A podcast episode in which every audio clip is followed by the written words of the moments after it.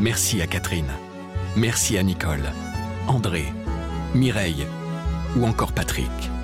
Merci à toutes ces personnes qui, grâce à leur legs en faveur du secours catholique, nous ont donné les moyens d'agir chaque jour pour les plus démunis. Sur la terre comme au ciel, continuez vous aussi le combat pour la fraternité en faisant à votre tour un leg au secours catholique. Demandez votre brochure leg auprès de Corinne en appelant le 0805 212 213 ou sur leg.secours-catholique.org.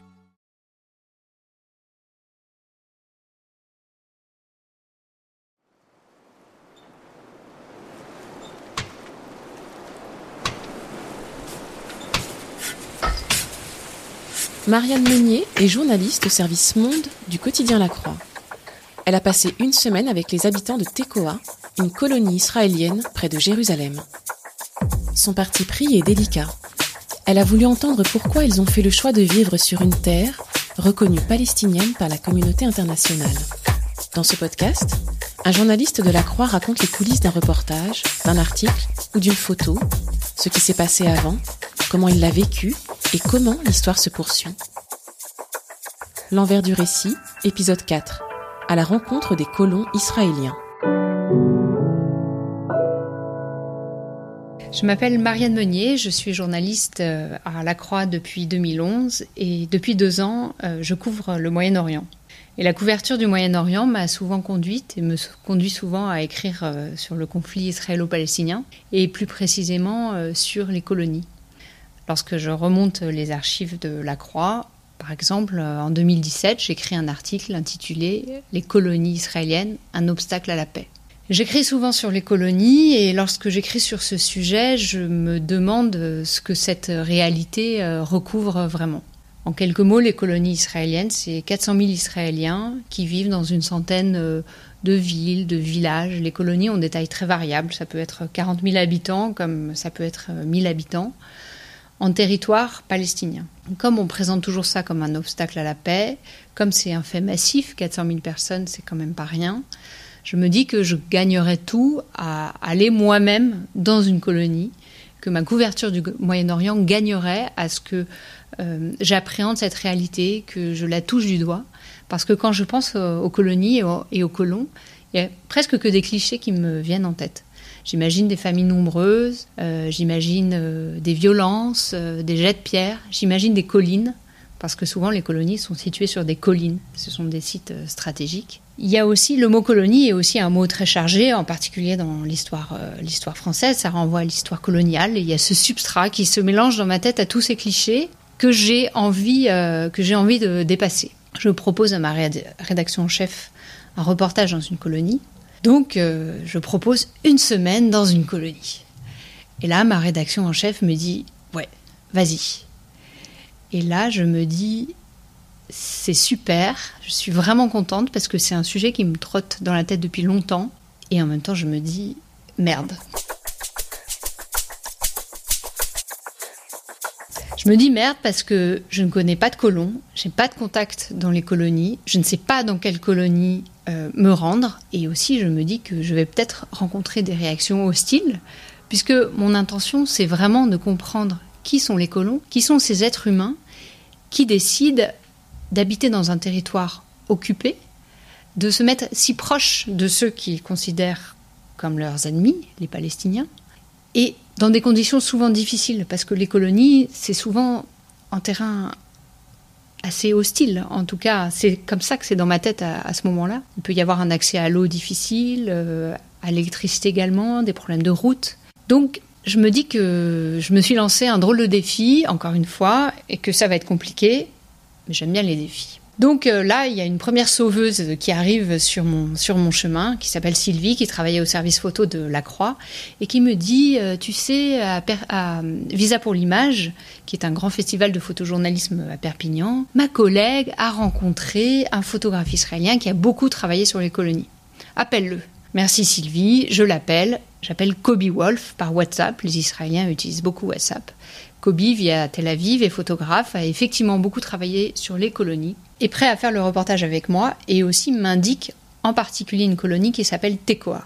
Tekoa a l'avantage d'être une colonie mixte, c'est-à-dire une colonie avec des religieux et des non-religieux, ce qui peut me permettre de faire un reportage qui soit représentatif et qui ne soit pas trop caricatural, euh, puisque les colons euh, ultra-religieux, on les a déjà vus euh, dans des documentaires, sur des photos, dans des reportages. Donc je tape dans la main de, Kobe, enfin tout le, à tout le monde au téléphone, on se met d'accord, on trouve une date, mais là il y a un premier problème qui se pose, c'est le logement. Puisque j'ai vendu une semaine dans une colonie, il faut bien que je dorme dans, la colonie.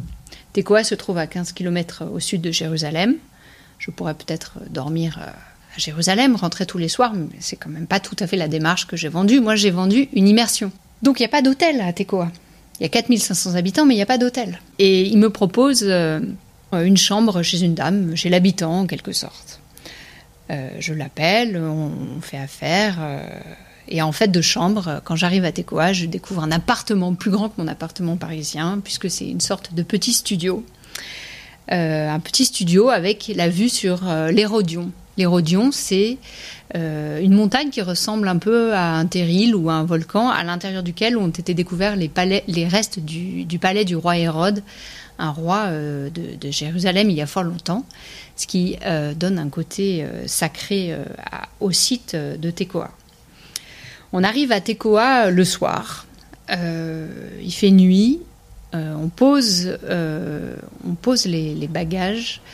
Et là, on a rendez-vous chez une famille que connaît bien Kobe et on se perd.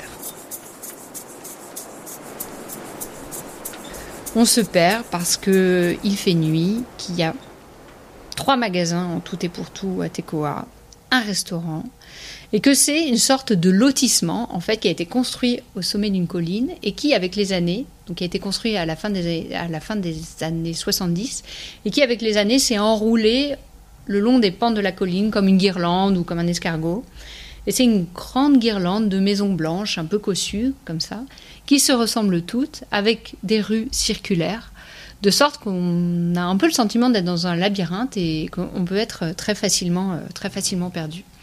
Ça, c'était ma première euh, impression euh, de Tekoa by night. On a croisé seulement des chats fuyants, personne, pas âme qui vivent. Dans cette, ce qui m'a fait comme première impression l'impression d'un, lotissement, euh, d'une banlieue, euh, d'une banlieue euh, proprette. Bon, et là, premier soir, je me dis, bah voilà, t'as fait un choix, t'as fait le choix de ce sujet, t'assumes, mais tu vas peut-être t'ennuyer un peu. parce qu'en plus, je suis partie sans, sans, contact. Je m'en remets totalement au photographe, à qui j'ai demandé quelques contacts, mais qui me dit, écoute, le mieux, c'était, c'est de voir sur place.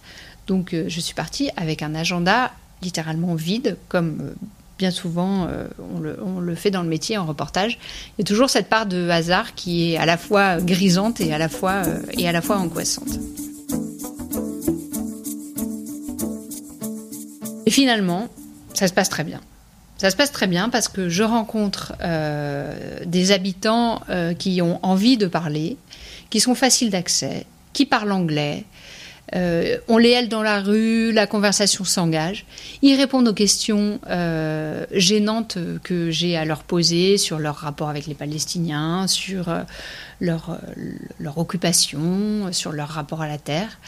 Et je rencontre une galerie de personnages très divers qui finalement bouleversent les préjugés que j'ai sur les colonies qui ne me font pas cautionner la colonisation israélienne, mais euh, qui me permettent d'avoir en tête désormais un tableau euh, tout en nuances, euh, avec beaucoup de relief, beaucoup de, beaucoup variété.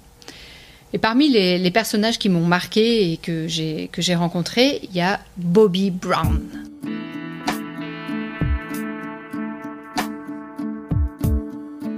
Bobby, il a à peu près 65 ans, il est grand, euh, il a une voix un peu rauque, il est un peu fatigué, et c'est l'un des premiers habitants euh, de, de Tekoa. Il est arrivé des États-Unis à 26 ans en Israël. Un an plus tard, il s'est installé à Tekoa parce que pour Bobby, Tekoa, c'est la terre promise. Euh, c'est la terre promise et c'est là qu'il a qu'il a construit sa maison. Il me reçoit sur euh, son canapé. Il est très à l'aise. Hein. À un moment, il s'allonge même sur son canapé pour me parler. Il triture mon enregistreur sans s'en rendre compte. Je lui dis attention, parce que j'ai un peu peur que, que du coup, on n'entende pas l'enregistrement. Et il me parle, il me parle, il me raconte l'histoire, l'histoire de Tekoa. Il m'explique qu'au début, c'était des préfabriqués Aujourd'hui, ça fait 400, 4500 habitants. Il n'y avait quasiment pas d'eau, des, des, générateurs pour l'électricité, un téléphone commun à tous les, à tous les, à tous les habitants, des, des routes boueuses. Euh, c'était un terrain quand même, euh, un terrain difficile. Euh, et je dis à Bobby, mais quand même c'est un territoire palestinien. Est-ce que c'est pas quelque chose qui vous a fait réfléchir euh, avant de vous installer là-bas? Vous étiez jeune, il avait 27 ans, il venait de se marier, un petit bébé. Euh. et là, Bobby me dit textuellement, je vous lis la citation, mais c'est pour ça qu'on est venu. On a senti que ici, c'était le lieu où le peuple juif est né, et que si nous, le peuple juif, nous avions une certaine histoire, c'était précisément ici. Et nous avons donc cru que nous avions le droit d'être ici et que si nous ne vivions pas ici, nous allions perdre ce droit. Donc, en fait, moi, je suis arrivée avec, euh, avec euh, mes, questions, euh, mes questions un peu, un peu franches, un peu, un peu naïves, et je découvre chez Bobby cette, cette absence d'adversité, en fait. Euh, il, a réalisé en quelque sorte euh, euh, sa destinée propre de juif et contribué à, réaliser la, destinée même de son peuple. Donc en fait, Bobby me dit J'étais heureux aux États-Unis, mais Israël était une telle opportunité pour les juifs de rentrer à la maison et de construire leur pays. Aux États-Unis, j'étais comme un ami, comme un invité, mais ici, c'est ma maison.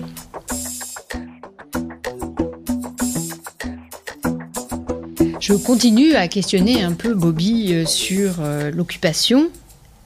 Et il m'explique que de toute façon, euh, lorsque Tekoa a été construite à la fin des années 70, à proximité d'un village arabe qui s'appelle Toukou, lorsque Tekoa a été construite, il n'y avait pas d'habitants palestiniens, il n'y avait rien. Et que même l'État israélien, qui a bien voulu faire les choses au début des années 80, a envoyé quelqu'un des ministères pour compter les crottes de moutons pour voir si cette terre n'était pas utilisée comme une terre de pâturage par les Palestiniens. Conclusion du fonctionnaire, cette terre n'appartient à personne. Voilà. Ça, c'est Bobby, euh, qui, a été très sympathique, qui m'a reçu pendant longtemps, avec qui on a eu une longue discussion et qui s'est tout à fait prêté au jeu, euh, également de la photographie, euh, lorsque, lorsque Kobe a, voulu, a voulu le prendre en photo.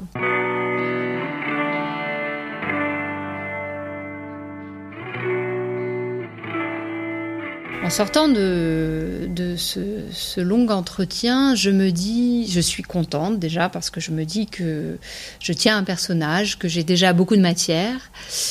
Mais je me dis qu'il va falloir que je trouve la bonne distance avec mon sujet parce que j'ai passé quand même un bon moment, j'ai appris beaucoup de choses, j'étais avec quelqu'un qui m'a parlé facilement. J'explique ça à Kobe et on part en vadrouille dans Tekoa pour arriver dans ce qu'on appelle un avant-poste. L'avant-poste, c'est la partie sauvage de la colonie, c'est-à-dire que les colonies sont reconnues par Israël comme légales. Elles sont condamnées par la communauté internationale comme de l'occupation, mais elles sont légales aux yeux d'Israël. Les avant-postes ne sont pas légaux aux yeux d'Israël. Donc théoriquement, il n'y a pas de raccord au service public, il n'y a pas de protection de l'armée. On a l'habitude de définir euh, les avant-postes comme des colonies euh, sauvages. On va à Tekoa Dalet, donc qui est l'avant-poste de Tekoa. Il y a de la boue, signe qu'on est dans un avant-poste, puisque c'est pas tout à fait goudronné, et en plus il a plu. Mes petites chaussures en cuir sont pleines de boue. Ah, j'ai oublié mes baskets. Et là, euh, Kobe et moi, on se sépare. Euh, il va fureter dans un coin, moi dans un autre. C'est bien quand on travaille avec un photographe parfois de se séparer parce que comme on n'est pas toujours au même rythme et chacun découvre euh, des choses différentes. Et moi, je m'avance un petit peu sur ce promontoire parce que Tekoa Dalet, c'est absolument magnifique c'est devant ce qu'on appelle le désert de Judée, donc euh, comme une tapisserie minérale, avec un enchaînement de canyons, de ravines, de montagnes dans des tons de ocre, marron, jaune. C'est superbe, c'est époustouflant. Il y a un grand silence, on entend seulement des oiseaux. Il fait un peu froid. C'est la fin de la journée. Je fais quelques pas parce que j'entends du bruit. Et là, je vois des ouvriers qui semblent construire une maison devant ce, beau paysage que je viens de décrire. Et je vois une silhouette grande, cheveux longs, blancs, grande barbe blanche qui passe sur la tête, qui a une truelle dans la main et qui met de l'enduit sur un mur et qui remet de l'enduit et qui n'arrête pas ce mouvement répétitif. Et là, bon, je me dis, oh, ça va être intéressant ça.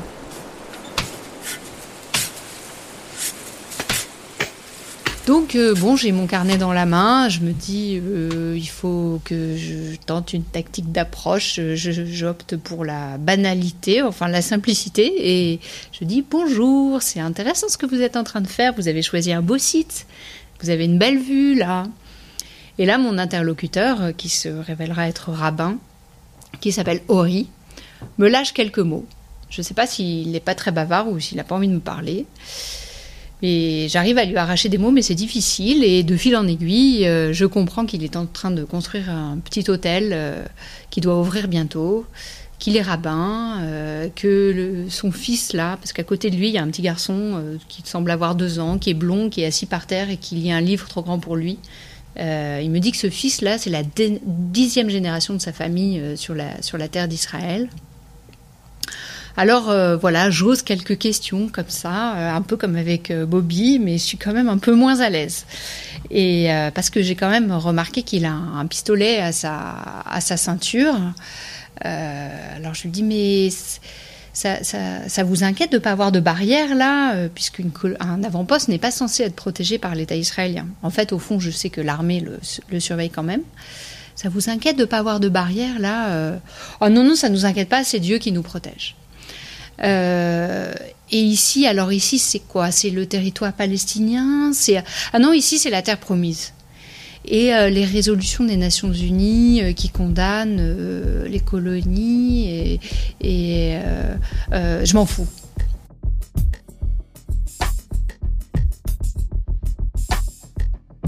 Voilà, voilà ma discussion avec Ori.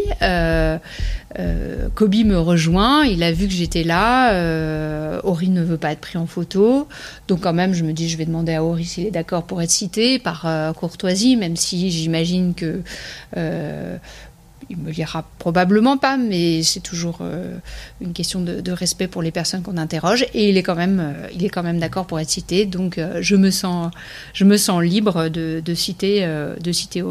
Je continue mon reportage, mais j'ai faim. Et donc, euh, avec Kobe, on va s'attabler au restaurant qui s'appelle Là-bas, en français dans le texte. Là-bas, c'est l'unique restaurant euh, de Tekoa. Une grande pièce euh, avec un comptoir tenu par une Française, Serouya.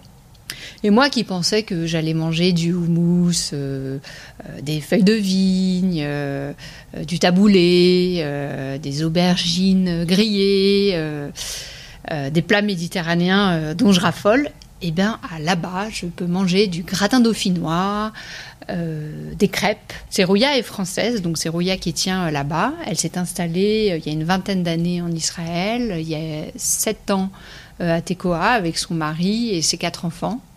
Elle parle toujours français et je pense qu'elle a bien envie de parler français et donc elle est assez bavarde. Elle me raconte beaucoup de choses.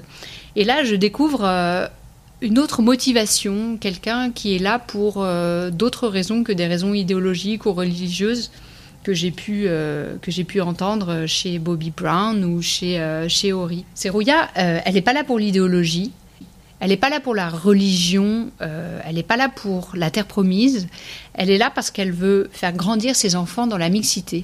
Parce que Tekoa, donc, a la particularité d'avoir des habitants religieux et d'avoir des habitants non religieux. Et ce qui l'intéresse, c'est euh, que ces enfants puissent avoir le choix, en côtoyant la différence, de devenir ou non euh, religieux.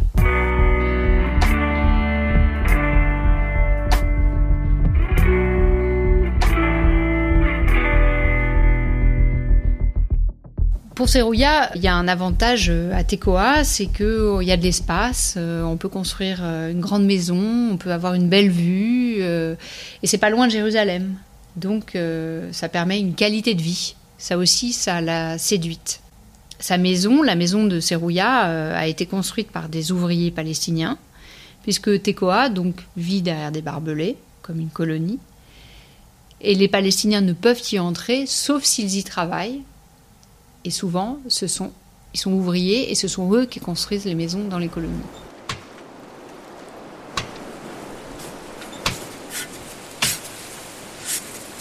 Pour qu'ils puissent y travailler, il faut quand même qu'ils obtiennent un permis qui est délivré par les autorités israéliennes après enquête pour vérifier s'ils n'ont pas des antécédents, euh, euh, des accointances euh, politiques trop, trop sensibles aux yeux, d'Israël. Pour Serouya, Tekoa, c'est la continuité en fait de Jérusalem. Elle me dit, mais pour moi, Jérusalem ou ici, c'est, c'est pareil, je vois pas la différence. Serouya n'a pas l'impression d'être en territoire palestinien. Et de fait, quand on se rend à Tekoa, en voiture. Il euh, n'y a pas particulièrement de checkpoint. C'est une zone qui est sous contrôle euh, de la sécurité israélienne qu'on appelle la zone C. Donc euh, c'est vrai que si on se renseigne pas trop, on est dans la continuité territoriale, territoriale israélienne. aussi, Serouya, elle est quand même fière d'être à Tekoa parce que pour elle, c'est vraiment son histoire, son histoire juive, elle est vraiment là. Elle me dit, textuellement, J'aimerais bien voir euh, une pièce, quelque chose d'historique où il y a marqué que cet endroit appartient au peuple palestinien. Et jusqu'à présent, il n'y a aucune fouille archéologique, aucun endroit où il y a marqué que c'est palestinien. Ici, c'est juif. C'était juif. Après, c'est devenu romain. Après, c'est devenu turc. Après, il y a eu le mandat britannique. Mais du point de vue historique, il n'y a jamais eu quelque chose de palestinien ici. Je continue ma conversation avec, euh, avec euh, Serouya, qui a une grande partie de sa famille euh, qui vit encore en France. Et on parle facilement de l'antisémitisme et des derniers des événements récents qui ont. Des événements antisémitiques, antisémites en, France. Et Serouya me dit on est sauf nulle part, et surtout en ce moment avec tout l'antisémitisme qui monte un peu partout en Europe on a besoin quand même d'un endroit à nous, on est sûr nulle part. Voilà, et avec Serouya, encore une fois, euh, on, discute, euh, on discute bien. Euh, je vais prendre mon dernier petit déjeuner chez elle. Un croissant, décidément, j'aurais mangé français du début à la fin. Et lorsque je quitte Tekoa en bus pour aller à Jérusalem, je constate effectivement que c'est facile euh, d'aller euh, à Jérusalem et que comme beaucoup d'habitants, il y a beaucoup d'habitants à Tekoa qui qui travaillent à Jérusalem et qui vivent là-bas, qui vivent à Tekoa et j'ai vraiment l'impression d'avoir passé une semaine euh, dans une sorte de banlieue de, Jérusalem. Donc de retour à la rédaction à Paris, je parcours mes notes pour écrire mon reportage sous la forme d'un long récit et je découvre, je réalise que j'ai une longue galerie de, portraits euh, des portraits variés, des hommes, des femmes, des religieux, des non-religieux. Et c'est cette diversité que j'ai envie et que je raconte, euh, que je raconte dans, mon article. Et je me dis qu'il va falloir bien faire attention à décrire cette situation, qui est la situation d'une banlieue euh, assez paisible euh, à la périphérie de Jérusalem, un lotissement comme un autre, euh, où j'ai croisé des sourires même parfois sympathiques, et en même temps dépasser cette situation, dépasser l'illusion en fait que représente d'une certaine manière Tekoa parce que la colonisation peut y paraître invisible. Et pour autant elle est bien réelle et pour les Palestiniens elle rime avec oppression la colonisation versant palestinien ce sont des checkpoints avec donc des contrôles d'identité réguliers une impossibilité de circuler comme ils l'entendent de, de travailler et aussi euh, le mitage, euh, on parle de gruyère, euh, de leur propre territoire, qui donc est l'un des principaux obstacles à la paix. Donc je rentre et je me dis qu'il faut que dans mon reportage, dans mon récit, je tienne cet équilibre et je me dis que ça va être difficile. Vous pouvez lire le reportage de Marianne Meunier et voir les photos de Kobe Wolf sur le site et l'appli La Croix. Le lien est dans le texte de description qui accompagne ce podcast. L'envers du récit est une série originale du quotidien La Croix. Chaque mercredi, un nouvel épisode de la saison 1 est à écouter sur toutes les plateformes de podcast et sur l'application La Croix.